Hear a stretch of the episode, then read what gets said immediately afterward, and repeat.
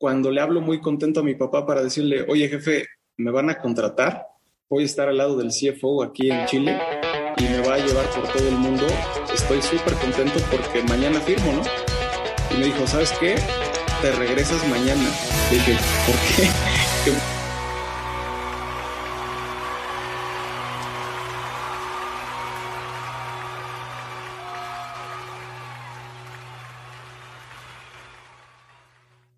Bienvenidos agrotitanes. Antes que nada, muchísimas gracias. El día de hoy me siento más que nada afortunado, bendecido y con muchas ganas de que se escuche quién es la persona que voy a, que con quien tengo el, el honor de compartir el micrófono el día de hoy, mi estimado Shell Valle.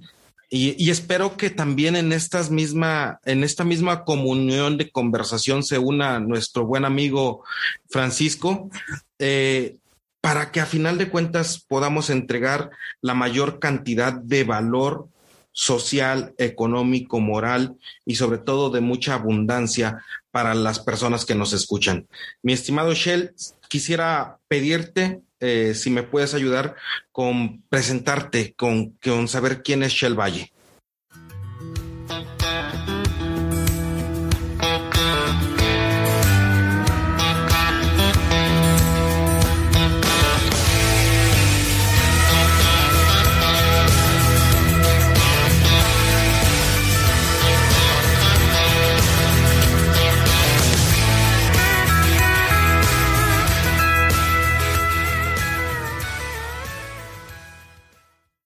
Claro, gracias, gracias mi buen Didier. Bueno, pues primero que nada, muchas gracias por la invitación, muchas gracias por el espacio.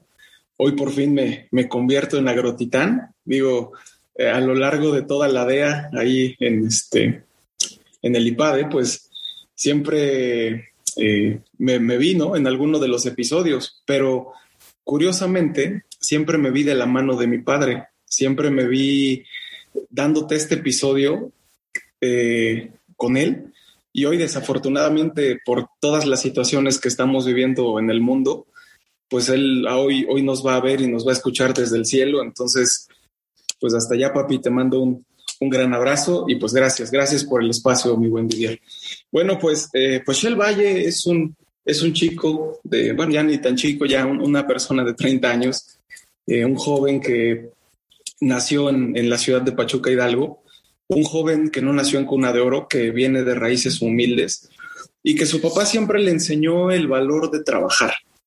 La verdad es que yo tuve la fortuna de ser hijo de Francisco Valle, quien es el dueño, eh, creador, no fundador, porque esa fue mi abuelita, la señora Lucina Gascaneri, pero él fue el creador y el, gran precursor de, de, la marca Pastes Quicos. Somos una marca hidalguense que tiene ya 49 eh, años, cumplimos este año, y que hoy soy la tercera generación que le toca estar al frente, no por, eh, no, de la forma que hubiera querido, porque como pues te comento, desafortunadamente el COVID se llevó a mi papi, pero sí con toda la preparación, toda la fortaleza mental y espiritual para estar aquí. Y Shell Valle es una persona que trae eh, una raíz, te digo, humilde. Yo, yo crecí en el mercado Revolución de la ciudad de Pachuca. Mis papás pusieron su primer tienda de pastes ahí en, el, en el, local de, de, la central de, perdón, de la central del mercado Revolución de Pachuca. Y Shell Valle andaba corriendo ahí, ¿no? Con, con, los chicos de las frutas, con los de la carnicería, con, con todas estas personas. Y al final del día, eh, pues poco a poco, el éxito del negocio hizo que pues el Valle poco a poco pudiera tener eh, una mejor calidad de vida, una mejor este, oportunidad económica. Y es así que pues a lo largo de los años pues acabo en el Tecnológico de Monterrey. Estudié la, preparatoria aquí en Campus Hidalgo. Em, tuve la mala fortuna de pasar por una experiencia muy fea eh, del, de un intento de secuestro hacia mi señor padre y eso hace que acabe estudiando mi universidad en la ciudad de Monterrey. Entonces, eh, pues al irme a Monterrey, un chico de provincia como yo, pues la verdad es que no estaba acostumbrado a las grandes, a las grandes urbes. no estaba acostumbrado a estar solo, ¿no? Siempre crecí en un nicho muy trabajador y muy familiar. Y la verdad es que me, me gusta mucho la idea de que cuando tú te vas de tu estado y, y, sales de esa zona de confort, sacas lo mejor de ti mismo, ¿no? Yo recuerdo que cuando me fui, pues como todo, todo chico, pues había lo necesario y lo básico de casa, ¿no? Como tender la cama, como lavar tu ropa, este, pero por ejemplo, pues sabía cocinar y era un experto. Y yo creo que si entraba Masterchef, seguro ganaba haciendo los mejores sándwiches y cereales. Pero de ahí en fuera, pues no sabía preparar otra cosa, ¿no? Entonces, cuando llego a Monterrey y me enfrento contra una gran ciudad, contra pues el que no tenía amigos cerca por allá, digo, tenía algunos conocidos que estuvieran conmigo en la secundaria o en la preparatoria y que también migraron hacia allá, pero pues yo llegué solo, ¿no? Y llegué solo y estudié y al final del día el estar en el TEC de Monterrey pues me abrió muchas puertas, ¿no? Tan es así que tuve la oportunidad de irme a hacer un, este, un training allá en, en Chile, en Antofagasta, y cuando estuve por allá tuve la fortuna de tener a un jefe extraordinario, es el señor Ito Masayuki, que es el CFO o era el CFO en ese momento de Komatsu Cummins, la empresa pues minera, camionera de motores de, bueno, creo que todo el mundo la, la conoce, lo ha escuchado, ha escuchado de ella. Y al final, eh, pues estuve allá seis meses, ¿no? Pero pues como todo chico del TEC de Monterrey, como lo comentó Rubén en algún podcast, eh, la verdad es que el 60% de los alumnos son becados y muchos otros alumnos son este, pues hijos de empresarios, eh, hijos de políticos, etcétera, ¿no? Y la verdad es que ahí aprendes mucho a ver con quiénes son las personas con las que te quieres juntar, porque pues hay gente que va a perder el tiempo, hay gente que va a buscar marido, hay gente que va a prepararse y hay gente como yo, ¿no? Que va a tratar de sacar lo mejor de la universidad para aplicarlo a la vida. Para no aburrirte con mi historia, eh, finalmente pues me dan la oportunidad de quedarme a trabajar por allá con Matsu. Fue mi primer contrato y la verdad es que cuando le hablo muy contento a mi papá para decirle, oye jefe, me van a contratar, voy a estar al lado del CFO aquí en Chile y me va a llevar por todo el mundo, estoy súper contento porque mañana firmo, ¿no? Y me dijo, ¿sabes qué? Te regresas mañana. Le dije, ¿por qué? ¿Qué pasa, no? Me dijo, mira, hijo, acá tienes lo tuyo. Yo sé que allá puedes aprender muchísimo, pero yo te necesito aquí en la empresa.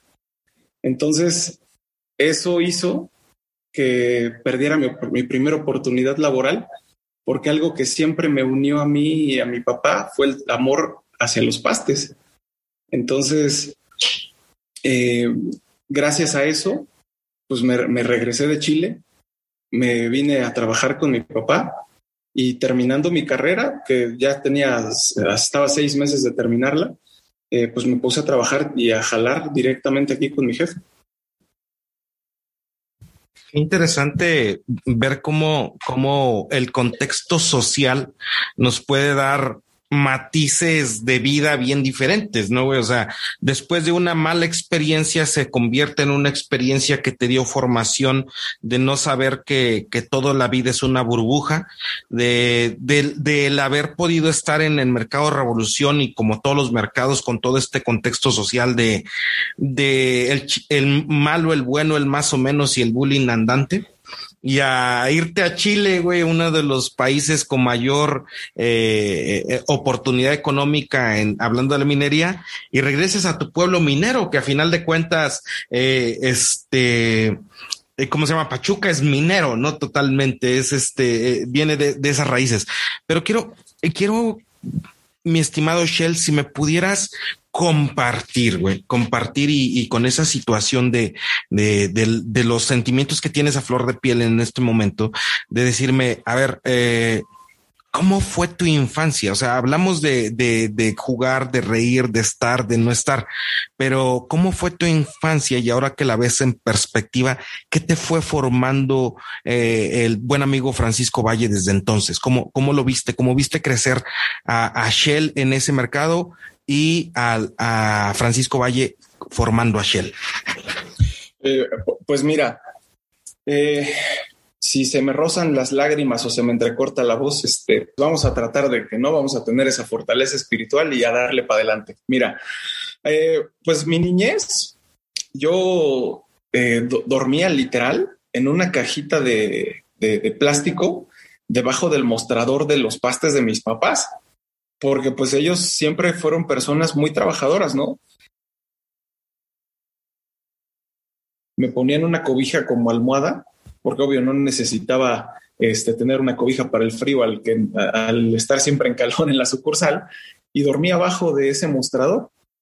Esa, era, esa fue mi infancia, ¿no? De realmente crecer dentro de las raíces del negocio y eso me da muchísimo gusto porque desde ese momento me di cuenta de los trabajadores que fueron mis papás, pero sobre todo me di cuenta de, mm, de que yo tenía que ser igual de chambeador que mi jefe y mi obligación era ser alguien como él. Siempre fue como mi objetivo, ¿no? Tratar de ser mejor y tratar de, de igualar al hombre que, fue, que fue mi padre, ¿no?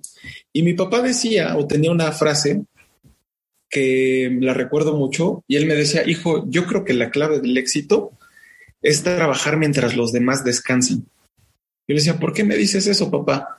Me dijo, hijo, porque para nosotros no hay puentes, no hay Semana Santa, no hay vacaciones, no hay Navidades, nosotros tenemos que trabajar. Le decía, oye, papá, pero pues yo veo que mis amigos salen, yo veo que mis amigos pues se van a la playa, este, los días importantes no vienen a trabajar, ¿por qué nosotros no? Me dijo, mira hijo, ahorita es momento de sembrar, más adelante van a venir los tiempos de cosechar. Y eso me lo dijo cuando tenía yo creo que 6, 7 años, ¿no? Hoy después de 23 años me doy cuenta que toda esa siembra, toda esa semillita que siempre puso y todo el empeño que le puso al trabajo, hoy dio frutos y hoy por hoy, pues somos la empresa más grande de pastes, pues ni siquiera en México, ¿no? Sino en el mundo. Entonces, eso es algo a destacar. Y la verdad es que también es cierto que mi madre, eh, a quien tengo la fortuna de tener todavía conmigo, eh, siempre fue el brazo, el músculo laboral detrás de mi papá yo creo que para tener éxito también siempre tienes que crear sinergias o equipos de trabajo. Saber elegir bien a la persona que va a estar contigo el resto de tu vida y trabajar con ella, ¿no? Y mi papá fue lo que hizo con mi mamá, trabajar de la mano.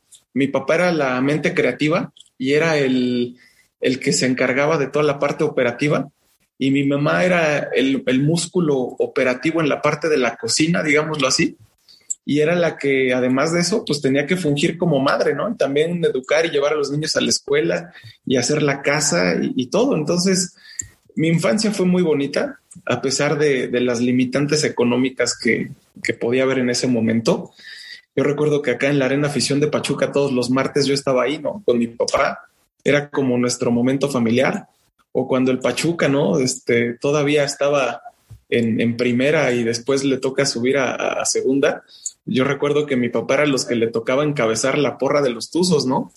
Y me acuerdo que desde que yo nací, me fui en los camiones con las porras del Pachuca hacia varios estadios y este y, eso es padre, ¿no? Porque tengo fotos con mi papá este vestido de tuzo y, y, yo pues desde muy chiquito en brazos literal con camisitas de esas que venden afuera de los estadios, ¿no? Entonces mi infancia fue bonita, te digo, a pesar de las limitantes, yo viví una bonita infancia, viví en un este, hogar que eh, desafortunadamente pues no teníamos todos los, los medios este, para tener una, una mansión o una casa de lujo. Pero te puedo decir que si no teníamos, eh, no, eh, si bien no teníamos una casa lujosa, teníamos un hogar. Y la verdad es que yo me sentía muy cómodo de tener ese hogar porque desde ese entonces, para mí lo más importante siempre ha sido la familia. Perfecto, mi estimado Shell. Fíjate que quiero entrar en la parte donde tú me comentes qué es, qué es pastes quicos, güey, porque a final de cuentas estamos hablando que a lo mejor pudiera ser un lenguaje que actualmente conocemos mucho porque nos lo topamos en, las, en los camiones, nos los topamos en, en las centrales camioneras, en algunos parajes de las autopistas, pero que nos pudieras contextualizar qué son los pastes, güey, y de ahí decirnos ¿cuál es el emblema mayor de la, de la empresa más grande del mundo de pastes, que son pastes Kikos? Pues gracias. Mira, eh, vamos a empezar a hablar de un poquito de los orígenes del paste. Hace unos días tuve la fortuna de platicar con un cineasta que se llama Alejandro Moreno y casualmente lo conocí este, en casa de un buen amigo y yo no sabía que él había vivido su infancia en Cornwall, en, Inglaterra, que es de donde proviene el paste originalmente. Y me empezó a contar muchas historias y me empezó a contar los orígenes del paste y voy a tratarlo de resumir porque si no esto se convertiría en una clase de historia. Y la verdad es que el paste fue creado eh, para que fue, fue creado en una pasta este, lo suficientemente dura para que fuera arrojado desde, las, desde la parte superior de la mina hasta abajo. Y la idea es que tenía que llegar el paste, caer contra el suelo y no romperse, ¿no? Y en un inicio, así empezaron a, crecer los pastes, porque la gente pues en realidad no le importaba la masa, la masa tenía que ser lo suficientemente dura como roca para que no se partiera y los mineros se comían el, relleno. Posteriormente empieza toda esta parte de la revolución industrial donde empieza a haber harinas pues más suaves, donde empieza a haber este pues ya procesos mejorados para la elaboración de los productos. Entonces, cuando empieza a haber harinas más refinadas, empiezan a darse cuenta que pues no necesariamente tenían que quebrar la galleta o el, o el paste, ¿no? sino tenían que crear un tipo pie o panecito que pudieran comerse los mineros en las minas, porque se dieron cuenta que pues era una tontería estar desperdiciando alimento al final del día. Entonces empiezan a crear ellos una receta de pasta hojaldrada, porque en realidad el paste viene de la palabra pastry, que es hojaldrado en inglés. Entonces, eh, el paste, sus orígenes son hojaldrados, y cuando empieza a ver estas harinas refinadas, la gente se empieza a comer la orillita del paste y hoy lo que nosotros pues, nos comemos realmente es el paste de pies a cabeza, ¿no? Pero en realidad la trencita era lo que los mineros utilizaban como un tipo servilleta para que se pudieran comer el paste y lo puedan este, tirar. Para quien no sepa qué es el paste, básicamente es como una empanada argentina. La gran diferencia es que en vez de ser frita, es una empanada horneada eh, y nosotros hemos eh, pues ya tenido la fortuna de llevar el, paste fuera del estado, ¿no? Mi papá fue un gran visionario que revolucionó la industria del paste en el estado.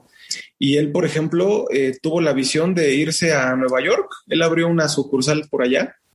desafortunadamente, pues tuvimos que cerrarla cuando el tipo de cambio se disparó. Y, la verdad es que fue una buena experiencia porque mi papá dijo, ¿sabes qué? Yo ya sé qué errores cometí y voy a regresar con más fuerza y sin los mismos errores que cometí, ¿no? Entonces, él también siempre me enseñó eso, a que de repente aprendes más de las derrotas que de las victorias. Y hoy Pastes Kikos es una empresa que tiene posicionamiento en siete estados de la República. Tenemos más de 100 sucursales empleamos de forma directa a casi 700 personas entre todas las diferentes partes del grupo. Eh, tenemos una procesadora de alimentos que es la encargada de hacer todas las masas y guisados para los pastes y siempre tratamos de hacer todo con la mejor calidad y sobre todo con procesos inocuos, ¿no? Que de repente eh, la gente de mi estado me dice, oye, pues es que tú eres como, como el McDonald's de Pachuca, ¿no? Inclusive cuando tuve ahí la fortuna de conocer a, Rubén también, me hacía ese comentario que tenía una amiga de Pachuca y que le hacían burla porque había pastes quicos en cada esquina como si fueran McDonald's u Oxos, ¿no? Entonces, pues es padre, es padre que mm, tengamos ese privilegio de que nos comparen con una em, empresa como lo es McDonald's. Y al final, pues mi papá siempre se vio así, casualmente, ¿no? Como, como tener una parte del Estado fuera de, de nuestro mismo Estado y él siempre se vio como un embajador de la marca. Él siempre se vio como, eh, desafortunadamente en el Estado, no hay muchas cosas que hacer. Sí tenemos muchas cosas ecoturísticas, tenemos muchas cosas este, de corredor de balnearios, corredor de las montañas. Y para quien no tiene la fortuna de conocer Hidalgo y me está escuchando, de verdad los invito. Estamos a tan solo hora y media de la Ciudad de México, dos horas de la Ciudad de Querétaro, eh, una hora quince de la Ciudad de Puebla. Estamos una ciudad muy, muy fácil de llegar, muy céntrica, con las nuevas carreteras como el Arco Norte, etcétera. La verdad es que la facilidad de llegar a Pachuca eh, es tal que pues ya te puedes hacer hasta 45 minutos, ¿no? Y la verdad es que el gobierno del estado ha hecho buenas cosas por, em, por impulsar la parte turística del estado. Y pues ya que están por acá, pues los invito a que nos prueben si no nos conocen, ¿no? Digo, no tienen que venir hasta Pachuca para probarnos. También si me escuchan en algún estado como Nuevo León, como este, Ciudad de México, como Estado de México, como Querétaro, como Puebla, como Tlaxcala inclusive, eh, pues también pueden probarnos en alguna de nuestras sucursales, ¿no? Y como bien lo comentabas, Didier, el origen del paste pues es inglés. Eh, tan inglés es que nosotros aquí en el estado tenemos un reloj monumental que está hecho con cantera italiana y con la misma maquinaria que el Big Ben. Entonces, es un reloj que es padrísimo, es un estandarte del estado. Tan es así que por eso los Tuzos del Pachuca pues lo ponen ahí en, en el escudo del equipo, ¿no? Porque son de las partes representativas. Y como te decía yo, al ser un estado chiquitito, el cual no figuraba, yo creo que si hace 20 años te decían, oye, pues soy de Pachuca, pues decías, oye, ¿dónde es eso? ¿No? ¿Es en el extranjero? ¿Qué onda? Y gracias a que los Tuzos empezaron a ser un equipo ganador, eh, fue conforme nos empezaron a ubicar en el mapa, ¿no? Y la verdad es que gracias a eso, también mi papá fue que se motivó a salir del estado, a tratar de llevar un platillo muy típico y tradicional de la región a todos los rincones, ¿no? Por eso nuestra misión es ofrecerte pastes y empanadas con el mejor sabor y tradición de Hidalgo. Entonces, esa es nuestra, nuestra misión, tratar de que un pedacito de Hidalgo pueda estar presente en sus estados, amigos. Muchas gracias, mi estimado Shell, porque hablas de toda la situación de, en un solo platillo que viene del extranjero, pero se le metió toda la magia mexicana. Y aparte de meterle toda la magia mexicana, se le metió todo el emblema de un, de un estado y sobre todo de verlo en este sentido de, por decir, dicen que las revoluciones, perdón, las conquistas de los Estados Unidos han sido por guerras, han sido por sus gaseosas, y han sido por sus alimentos. Y, a lo mejor en este sentido, eh, eh, Pastes Kikos está planeando eso. No es nada fácil. Y ahora hablas de que se empezó de una pequeña, pequeña sucursal a tener más sucursales, de estar en muchas partes de la ciudad, de, de, de ciudades de México. Pero aparte de eso, güey, quisiera como que entender cómo está ese proceso. ¿Por qué? Porque se dice fácil, pero lleva toda una bitácora de procesos en los cuales eh, nos pudieras dar como que ejemplos, ¿no? Y sobre todo, no tanto también los ejemplos, sino el mentoraje que recibieron para poder lograr eso, güey. Claro, pues mira, como bien lo comentas, Didier, eh, esto es un, o sea, es el resultado de mucho trabajo, ¿no? A mi familia, pues nadie nos regaló nada. Todo lo que tenemos es gracias al trabajo de todos los días. Y eso es algo que me llena de orgullo, ¿no? Porque como te digo, yo no olvido, mi, olvido mis raíces humildes, yo no olvido quién soy. Y a pesar de que hoy tenemos una posición económica, podemos llamarle privilegiada, pues la verdad es que no me siento como tal, ¿no? O sea, yo me siento eh, una persona más dentro de, de, este, de este mundo. Y la verdad es que mi única obligación es tratar de darles a las personas un poquito de todo lo que nos dan, porque gracias a su preferencia, gracias al cariño que tienen hacia la marca, pero sobre todo eh, gracias al, trabajo de estos ya 49 años de la marca, eh, nosotros hemos podido desarrollar toda una industria. Yo recuerdo que hace 20, tres, 22 años, eh, no había como tal una industria del paste. Sí había muchos negocios, negocios de renombre, negocios eh, que en algún momento estaban en la cúspide empresarial en los pastes, ¿no?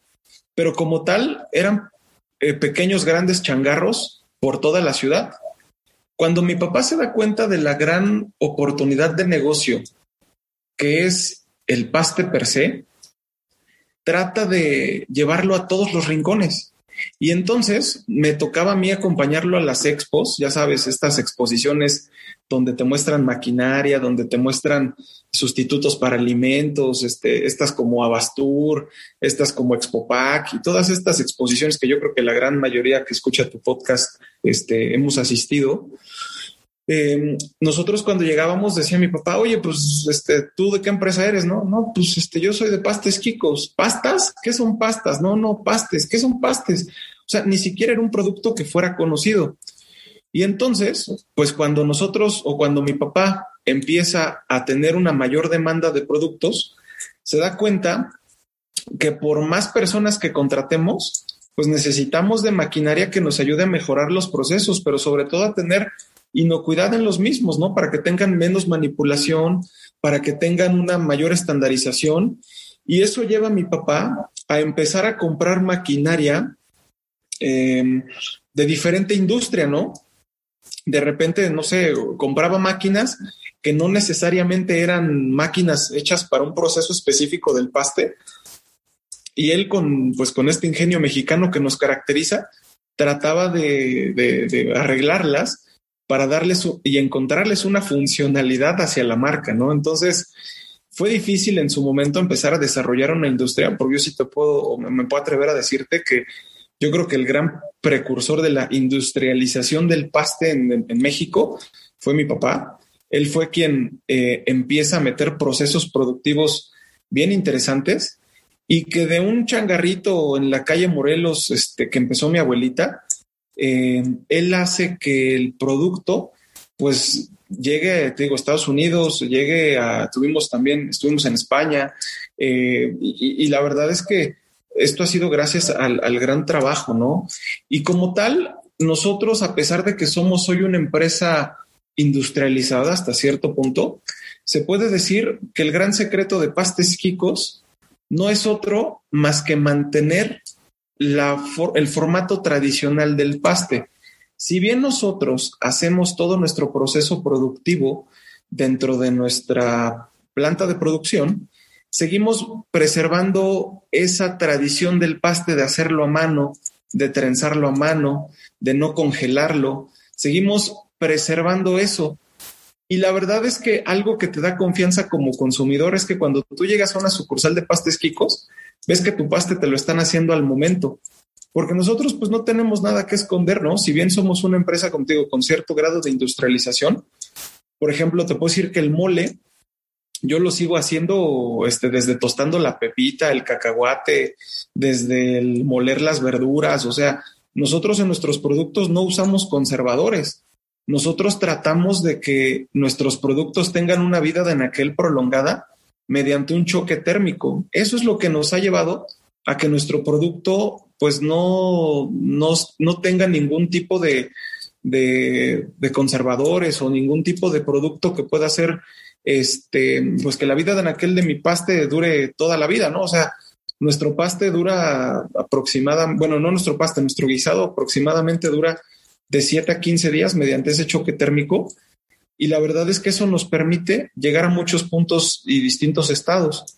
Y la ventaja que tenemos es que pues todo lo hacemos desde cero, es decir, yo por ejemplo la mermelada de piña, pues no compramos piñas este, así enlatadas y hacemos mermelada, ¿no? Nosotros nos vamos hasta Isla Veracruz y no recuerdo el otro nombre de la parte de Veracruz a la que vamos, pero literal, vamos a los campos de piña por nuestra piña. Loma Bonita, a lo mejor. Tal vez sí, creo que sí es Loma Bonita, pero Isla estoy 100% seguro. O Tuxtepec. No, Tuxtepec no, de eso sí no. Y, tratamos de traer la piña desde allá por dos sentidos. En primero, para apoyar al campo mexicano, porque nosotros somos productores y no revendedores, o sea, no productores de piña, sino productores de mermeladas o de insumos para los pastes. Y tratamos de apoyar a los pequeños productores, ¿no? ¿Para qué? Para que pues ellos nos garanticen el abasto oportuno en las piñas y te puedo decir que nuestra mermelada es 100% natural. Entonces, realmente detrás de Pastes Kikos hay una gran filosofía de trabajo, hay una gran responsabilidad social hacia nuestra sociedad y sobre todo hacia nuestro equipo de trabajo, pero también hay una gran familia, ¿no? Porque nosotros no vemos a nuestros trabajadores como trabajadores, los vemos como parte de una gran familia. Y ese acercamiento o esa cercanía que de repente tenemos con nuestros colaboradores hace que la gente que tenemos en Pastes Kikos esté contenta con su trabajo, porque somos una empresa que más allá de, de buscar amasar fortuna, somos una empresa que busca trascender.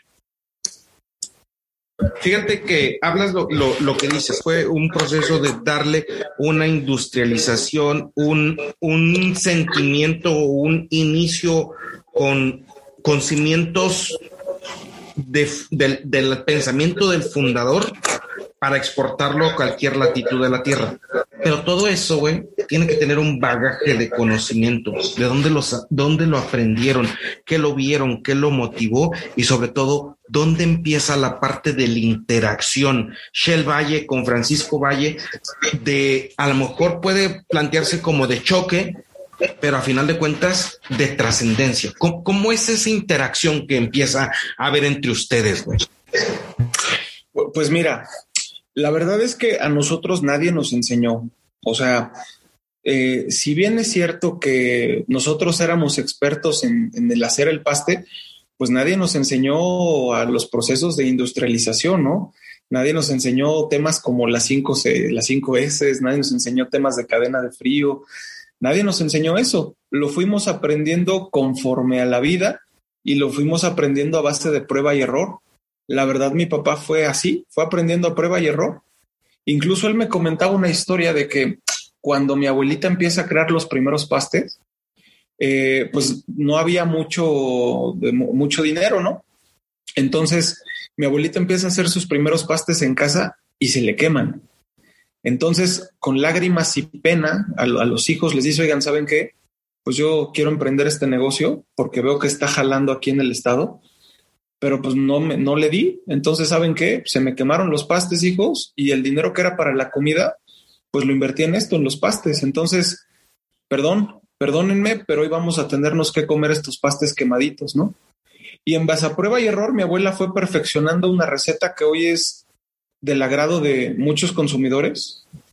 Y también es que en este camino, pues te vas rodeando de profesionales, ¿no? Porque así como cuando te duele el estómago, podrás ir con un médico general y te dará una pastilla para mejorarte, pero si quieres que alguien te mejore de verdad el estómago, pues te vas con un gastroenterólogo, ¿no? Entonces, así como la medicina tiene sus, sus expertos, nosotros en la empresa nos empezamos a rodear de expertos y empezamos a llenarnos de personas que le dieran un valor agregado a lo que nosotros hacíamos y en ese camino, te puedo decir que, por ejemplo, seguimos teniendo personas que ya llevan 27 años con nosotros en la empresa, que al igual que nosotros no sabían nada, pero que hoy te puedo decir que nos hemos vuelto expertos en nuestra industria. Y este, en realidad es que yo nunca tuve un choque como tal con mi papá. Gran parte de, de mi formación, pues fue gracias a él, a mi mamá, y a mi familia, eh, pues tanto paterna como materna, ¿no? Porque de repente al, al estar trabajando, pues este, no siempre había personas disponibles para cuidarte, ¿no? Yo siempre crecí más del lado de mi abuela materna, pero también mi abuela paterna este, fue parte importante de mi formación. Y algo que me enseñó siempre mi papá fue respetar, ¿no? O sea, como típico papá de hace años, si yo le levantaba la voz o algo, o luego, luego con la mirada, o sea, ni siquiera tenía que golpearte, alzarte la voz, nada. Con la pura mirada, de cuenta que te ponían en modo slow motion y tratabas de, eh, pues, de entender dónde la habías regado, ¿no? Cuando yo me empiezo a meter aquí a la, a la empresa, recuerdas que te conté que me dice mi papá, oye, regrésate de Chile, vente para acá cuando yo llego volando a México, le digo, bueno, pa, pues ya, me hiciste eh, renunciar a una oferta de trabajo en la que no solo me iban a dar mi sueldo, ¿no? Sino iba a viajar por el mundo, iba a tener así casi casi este chofer, eh, hospedaje pagado, comida, viáticos, todo, y mi sueldo íntegro. ¿Tú qué me ofreces? Me dijo, no, pues yo en realidad es que no te ofrezco nada. Y acuérdate que te lo tienes que ganar. No porque seas mi hijo vas a ganar un sueldazo. Vas a empezar desde abajo y vas a empezar a aprender todos los procesos. Aquí en Hidalgo hay un empresario muy importante que se llama eh, Don Servando Conde. Él es el creador y fundador de la marca Santa Clara, que ya hoy pertenece a, FEMSA.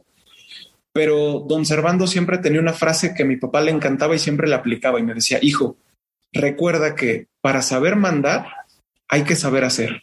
Entonces, empieza desde abajo y como también diría don Servando, ¿no? Haz las cosas como Dios manda. O sea, nunca demerites la calidad de tus productos, nunca trates mal a tus trabajadores, aprende desde abajo, mete las manos, involúcrate, ensúciate y vas a ganar un sueldo bajo. Pero en algún punto, como el de, ahora sí que no quiero sonar a comercial, ¿no? Pero como estos productos de, oye, y la Cheyenne, pa, pues algún día todo esto será tuyo también, ¿no? Entonces, siempre me enseñó a esforzarme y a no por ser el hijo del dueño, tener las cosas fáciles. Siempre me retó, siempre me impulsó a ser mejor. Y algo por lo que siempre estoy agradecido, Didier, es porque siempre me apoyó. A pesar de que, como, como todo, ¿no? He cometido errores, me, he caído, él siempre trató de impulsarme en el ámbito laboral y trató de, de, exigirme más que los demás. Entonces yo siempre lo agradezco eso con mi papá porque tuve un gran mentor, un gran sensei, una gran persona que tuve la fortuna de tener 30 años a mi lado y que lejos de pelearme con él, yo buscaba cómo sumar, porque yo creo que ahí está la diferencia entre ser jefe y ser líder. Yo me considero que soy líder porque a pesar de que era el hijo del dueño, yo no vine aquí a la empresa a tratar de imponer mis condiciones, que eso es lo que de repente muchas veces como jóvenes cuando salimos empoderados de la carrera y que salimos con todas las ganas de comernos al mundo, yo me di cuenta que no era mi estilo y que no era mi posición, que más bien tenía que hacerme de un lugar en la empresa no por ser el hijo de alguien, sino porque realmente mis acciones, los conocimientos adquiridos y sobre todo los valores aprendidos en casa, los pudiera implementar día a día en la empresa.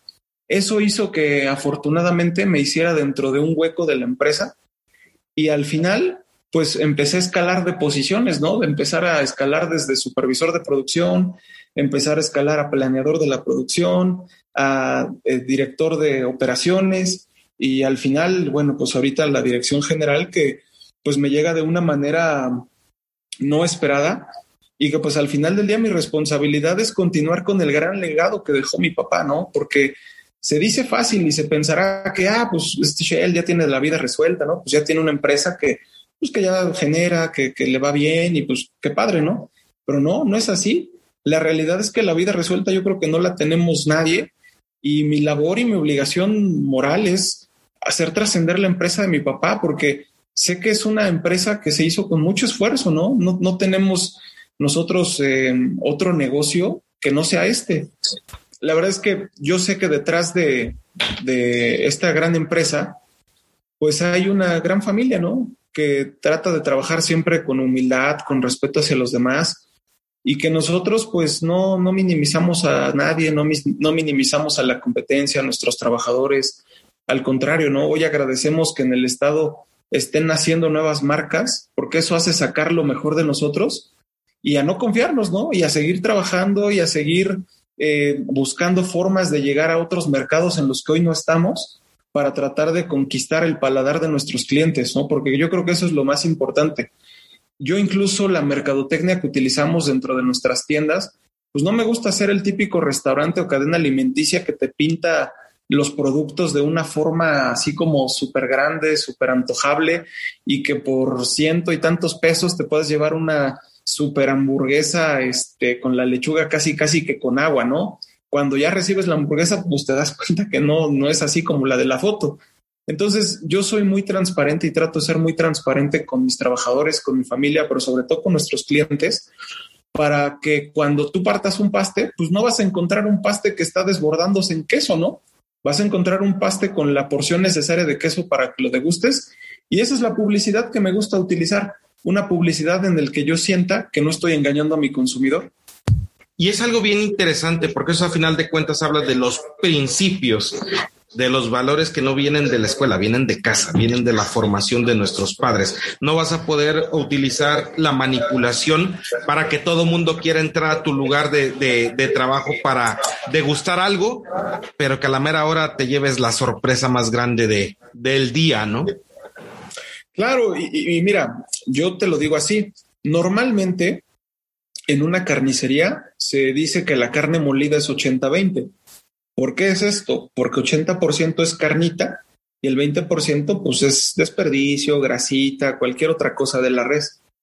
Nosotros, por ejemplo, en Pastes Kikos, nosotros compramos el canal de res completo, aquí mismo lo destazamos y entonces te puedo decir que nuestra carne es un 95-5. Es un 95% carne y un 5% grasita, pero esa grasita no es porque yo se la quiera poner, es porque si yo no se la pongo, el molino de carne que tengo no, em, no haría que la, que, la, que la materia prima se transforme, pues se atoraría. Entonces ese 5% que le pongo es nada más por mero sabor de la carne y por mero funcionamiento de la máquina. Pero sí te puedo decir, por ejemplo, que en nuestros pastes nunca vas a encontrar un pellejito de carne. ¿Por qué? Porque nosotros utilizamos toda la res. Entonces puedes encontrar un paste desde pues no sé, arrachera, bistec, aguayón, cirlón, tomahawk, o sea, cualquier corte de la res, nosotros lo echamos. Y entonces nosotros siempre tratamos de comprar materia prima de primera calidad, ¿no? Nuestras papas, pues no son cualquier papa convencional, son papas mochis, que son, pues yo creo que las mejores o de las mejores, ¿no? También utilizamos marcas reconocidas a nivel este, nacional. Eh, y te digo, no quiero sonar a, anuncio ni, las marcas me han pagado por mencionarlas, pero sí quiero resaltar que utilizamos marcas de primera calidad, marcas de, empresas de la talla de Sigma, de FEMSA, marcas de, de, grupos grandes e importantes, porque nosotros no escatimamos en calidad.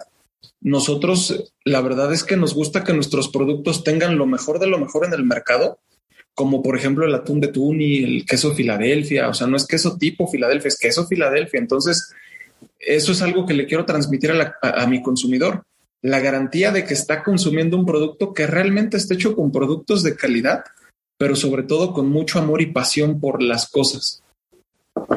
Y eso es algo bien importante y esa es la parte que quería llegar. A final de cuentas, estás teniendo una situación muy abrupta para poder tomar el liderazgo general de Pastes Quicos, pero a final de cuentas tuviste una, una, una mentoría desde el cartón que tuviste que usar para dormir en, en el mercado Revolución.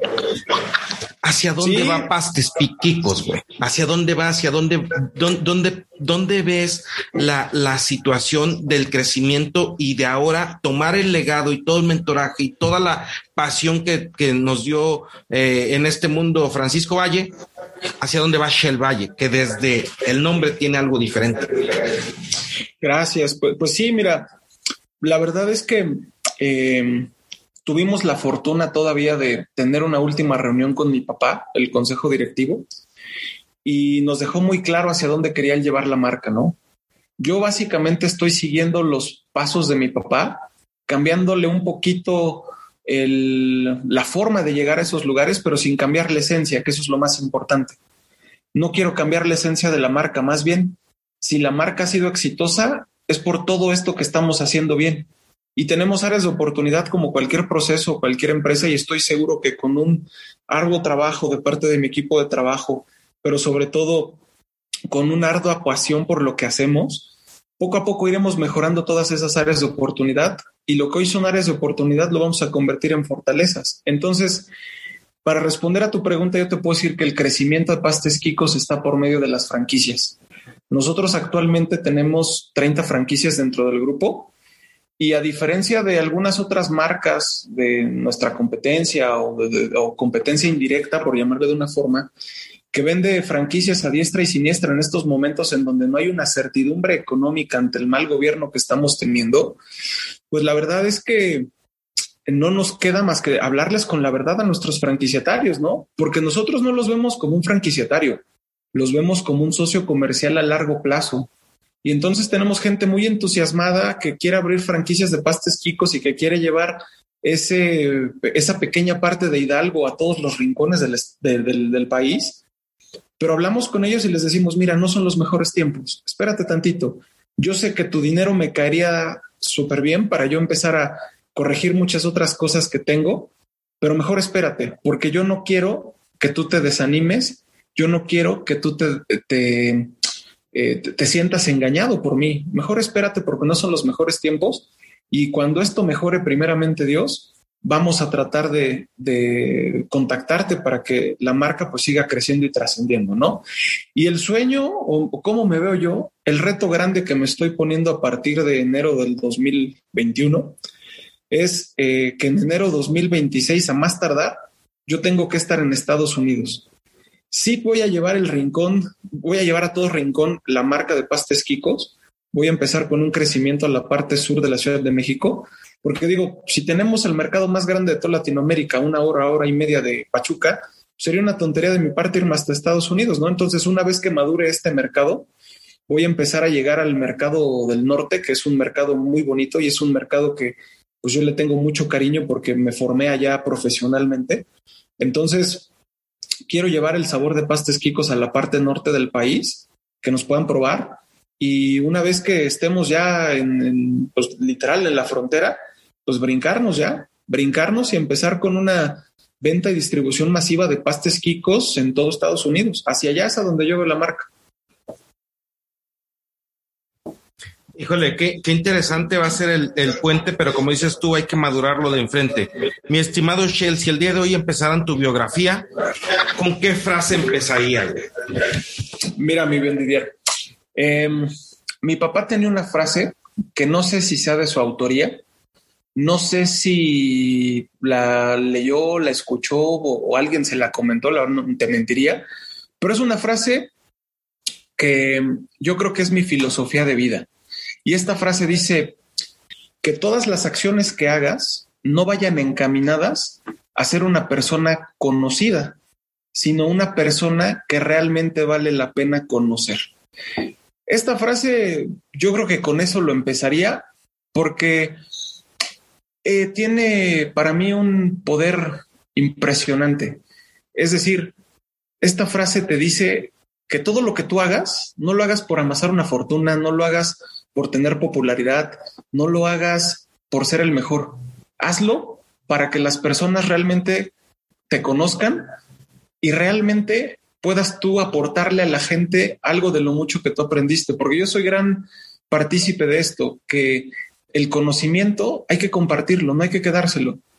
No, yo no soy eh, el gran sabio o el gran gurú en el tema alimenticio de restaurantes o de pastas, pero si algo de todo lo que he aprendido en este arduo camino de llevar la marca a ser la número uno a, a nivel nacional, te puedo yo aportar a tu persona, con mucho gusto lo voy a hacer. Perfecto, mi estimado Shell. Quiero, quiero como contextualizar y ya para ser respetuoso con tu tiempo y sobre todo darte las gracias por todo lo que nos has compartido. Eres un verdadero agrotitán que hace pastes de agrotitanes con insumos agrotitanes, güey, porque nos has, estás hablando de toda esa trazabilidad y toda esa cadena de valor, resaltando los productos hechos en México para los mexicanos para que degustemos lo mejor. Y quisiera entrar en la parte de cuál es tu opinión o tu fortaleza, aparte de ser líder, de qué implementarás para tu equipo de trabajo, cómo, cómo lo, cómo lo capacitas, cómo le generas más allá del aporte económico, el aporte cultural o el aporte educacional. Pues mira, yo creo que el, tener la facultad de poderle transmitir este conocimiento a nuestros trabajadores me hace que yo sea una persona que trata de capacitar a su gente desde un punto de vista humano. Es decir, yo a mis trabajadores, em, de repente, mira, ¿qué pasa? En muchas empresas a los trabajadores les dan cursos de capacitación de ventas y cursos de capacitación de trabajo en equipo y de cómo ser líder y lo que tú quieras. Y es muy válido. Pero yo siempre he creído que primero tienes que sanar para poder aprender. De repente, la vida misma te va poniendo pruebas que a lo mejor tú crees que superaste y que de repente no las has superado. Entonces, una persona es más receptiva cuando por fin sana una herida pasada o cuando por fin logra cerrar un ciclo y en ese momento empiezas a aprender.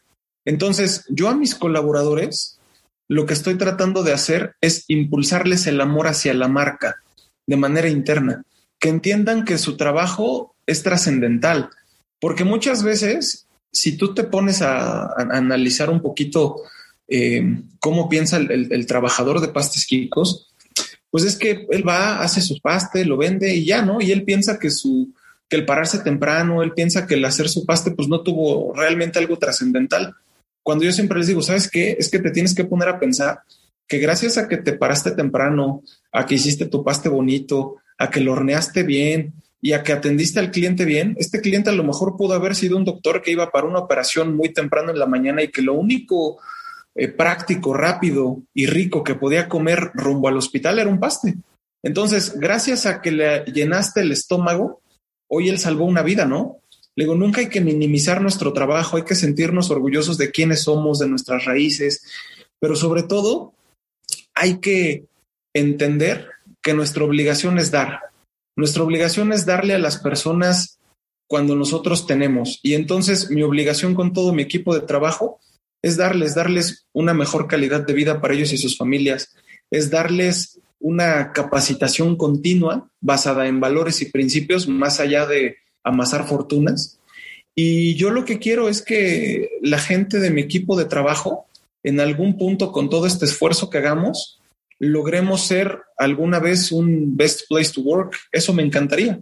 Y que la gente que vea pastes Kikos no la vea como una marca eh, de pastes, sino la vea como la gran marca de pastes que está haciendo algo diferente por su sociedad, por su estado, pero sobre todo por su gente. Qué interesante, mi estimado Shell. Quiero tomar estos 5 o 10 minutos que me permitas eh, eh, para terminar el episodio, siendo muy, muy comprensivo de, de, que ya te robé tanto de tiempo, güey, quiero ahora sí que exprimirlo, güey. Me gustaría si me pudieras dar algunas recomendaciones de libros, alguna recomendación de, de, programas educativos y sobre todo, güey, actualmente de darle fortaleza a todos los que estamos en este medio agrícola, en el medio social, en el medio cultural, en medio de los pastes, en medio de la comida, en el medio de muchas cuestiones que llevan desde no percibir que la, la tercera cadena o la, o la cadena productiva no es vista, pero realmente es esencial para todos. Claro, claro, este, Mira, yo te puedo decir que algo que les recomiendo a todos es eh, de verdad inscribirse al IPADE. Y, ¿Y por qué te lo digo? Mira, yo al ser un Exatec, la verdad es que estoy muy orgulloso de haber pertenecido al Tecnológico de Monterrey, pero llega el punto en el que como persona sentí que el TEC a mí ya no me aportaba, ¿no? Y cuando yo sentí eso, dije, ¿sabes qué? Ya no es momento de estar aquí. Yo, de hecho, me quedé a una materia de terminar la maestría en, ingeniería en sistemas de calidad y productividad. Pero por esa misma, em, em, por esa misma desincronización con el TEC en el que yo creí que ya no me aportaba nada, eh, me di, di, un paso de costado y fue entonces que recaía el IPADE. La verdad es que además de que sus programas son muy enfocados. Yo, por ejemplo, les recomiendo a todos los agrotitanes que nos están escuchando que busquen de verdad inscribirse al programa de la DEA, porque es un programa que te va a abrir la mente de una manera impresionante, que te va a hacer tener un networking muy padre y sobre todo te va a hacer formar alianzas y amigos como el buen Didier, como el buen Rubén, como el buen Rafa, como Adriana, bueno, como toda la gente de nuestra generación de la DEA que estuvo ahí con nosotros, ¿no? Yo te puedo decir que algo que veo es una ruptura entre el gremio empresarial y el gobierno federal. A mí es algo que me llama mucho la atención porque yo creo que si un gremio puede sacar adelante a México, es el gremio empresarial. Porque desde el campo hasta la gente que se dedica ya a vender los productos de manera directa a los consumidores, somos el gremio que más empleos genera, somos el gremio que menos volteado es a ver, como tú lo dices, y más con este gobierno que hoy, lejos de formar y fortalecer las alianzas, está buscando perjudicar a las grandes marcas, que si bien eh, son un ejemplo para México, también es cierto que las pymes son un gran ejemplo también de éxito y de trabajo aquí en, en México, ¿no? Entonces, Yo creo que cuando haya una unión entre el gobierno federal, las políticas públicas y sobre todo entre nosotros como gremio empresarial, que lejos de, de ser enemigos, nos convirtamos en amigos y nos convirtamos en hacer sinergias, yo creo que México volaría, ¿no? Tenemos un país tan hermoso que tenemos biodiversidad, tenemos un campo que, híjole, yo no me atrevería a decirte que no sé qué cosa no pueda crecer en el campo mexicano. Y eso que no conozco mucho del campo, ¿eh? Pero la verdad es que tenemos una riqueza gastronómica, cultural, una biodiversidad impresionante que México podría ser primer potencia mundial. Y, sé que lo hemos escuchado miles de veces, ¿no? De muchas personas que siempre dicen eso. Pero de verdad, yo no soy de las personas que lo dice por decirlo. Yo soy de las personas que lo dice con esa seguridad que si de verdad hubiera una unión entre el gremio empresarial y el gobierno, este país volaría. Y lo que nos hace falta es un gran líder eh, en, en la presidencia tal cual, un gran líder que pueda llevar a México a otro nivel, ¿no? Actualmente digo, no me gusta entrar nunca en temas políticos ni religiosos porque puedo herir susceptibilidades, pero sí creo que al gobierno federal le hace falta mucho por hacer y si hubiéramos hecho muchas cosas hace un año, yo creo que hubiéramos logrado números diferentes. Entonces, al final del día, eh, pues aquí es donde resalto la importancia del gremio empresarial, ¿no? Y, y que el campo mexicano es algo, es algo precioso, ¿no? O sea, digo yo, todos mis productos los trato de, comprar directamente de los pequeños productores para en parte también ayudar a la economía local. Pero también hay, hay, hay productos que pues no nacen aquí en el estado, ¿no? Y tengo que salir a buscarlos, como lo que te comentaba, las piñas, como las papas que tengo que ir a mochis. Entonces, al final del día hay que apoyarnos entre nosotros. Perfecto, mi estimado Shell. Pues la verdad es que encantado de esta gran plática. La verdad es que no creo que vaya a ser la última. Va a ser la primera, pero no la última. La verdad quiero llegar al momento donde tengamos el emparejamiento para ver si podemos hacer un tipo, un, un tipo de un de un episodio como tipo del método del caso, güey, en algún que pongamos ahora sí que al asador una, una, una problemática que tengamos en común todos y de ahí partir, te invite a eso y la verdad es que encantado de hacer esto contigo, encantado, encantado de ser tu amigo, encantado de que me hayas brindado estos minutos. No, no, digo, el agradecido soy yo y, de verdad, en el momento que tú me invites a hacer este, un, caso de, de cualquier empresa, eh, hacer un mismo caso de Kikos para ver cómo lo resolveríamos entre todos. Creo que eso sería muy, em, muy enriquecedor para mi persona. Y digo, la verdad es que em, yo creo que mi gran aporte a este mundo va a ser formar a dos pequeñas. Hoy tengo dos pequeñas en casa. Y si tú hoy me preguntaras este, cómo podría Shell Valle eh, ayudar a mejorar el mundo, pues yo creo que sería haciendo mujeres de bien, ¿no? Impulsándolas a que sean mejores que su abuelo, mejores que su padre, eh, y sobre todo educarlas, porque como bien lo dije, si tienes una posición económica privilegiada, lo menos que podemos hacer es darle a quienes más lo necesitan. Y darles, te digo, no solamente un tema del billetito que te sobró o dar caridad, ¿no? Sino realmente hacer algo, ser, ser un agente de cambio para tu sociedad, para tu estado, para tu equipo de trabajo. Entonces, yo creo que ese sería el, gran aporte de, Shell hacia, hacia, la sociedad, formar dos excelentes hijas que pues a pesar de que son muy pequeñitas, en algún punto escucharán este podcast y yo me encargo de que sean agentes de bien. La preocupación básica, no de no, no qué mundo le vamos a dejar a, a nuestras generaciones, sino qué generaciones vamos a dejar este mundo. Claro, claro que sí, ya esperemos que sea pronto.